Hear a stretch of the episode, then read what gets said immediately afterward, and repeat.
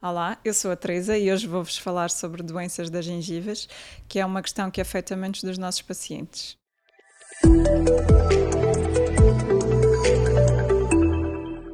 A gengivite é a primeira fase da doença periodontal. Normalmente a gengivite ocorre quando não existe uma boa higiene.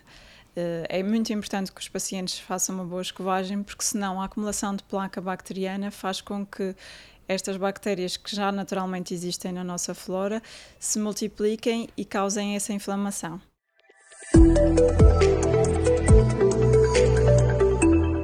Os quatro sintomas mais frequentes da gengivite são o sangramento das gengivas, o inchaço, a presença de tártaro que é visível a olho nu e o mau hálito. É muito importante que qualquer um destes sintomas seja reconhecido pelo paciente atempadamente, de forma a que este possa procurar tratamento, de maneira a impedir que haja evolução para uma periodontite.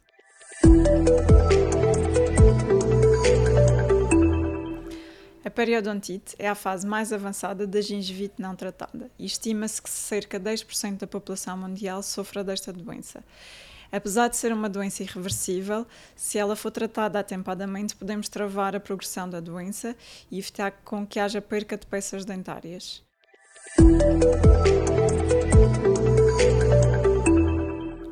Quais são os sintomas mais frequentes da periodontite, ou pelo menos aqueles que os pacientes identificam facilmente?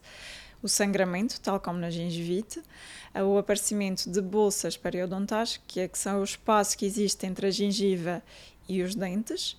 Os pacientes muitas vezes também queixam-se de alongamento ou da exposição das raízes dos dentes, parece que os dentes ficam mais compridos. A mobilidade dentária, queixam-se muitas vezes que os dentes parece que começam a abanar e deixam de estar tão seguros na gengiva. E o mau hálito.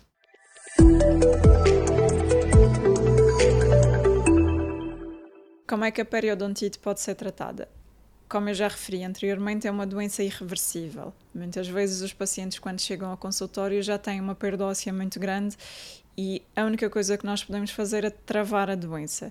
Por isso é muito importante que, a partir do momento em que sejam acompanhados, que também tenham consciência que precisam de melhorar muito os seus hábitos de higiene, porque é a única maneira de travar a periodontite.